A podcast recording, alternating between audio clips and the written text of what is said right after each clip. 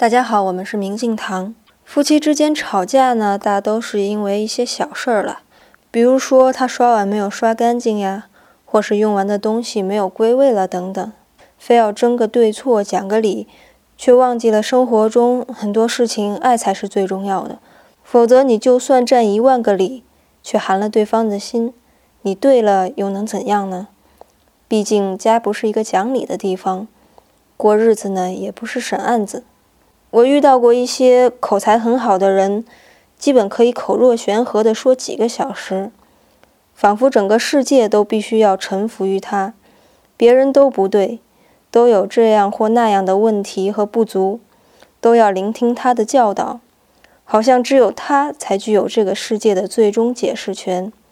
即使如此，又能怎样呢？今天您回复“问题”两个字，问题，给您看完整的文章。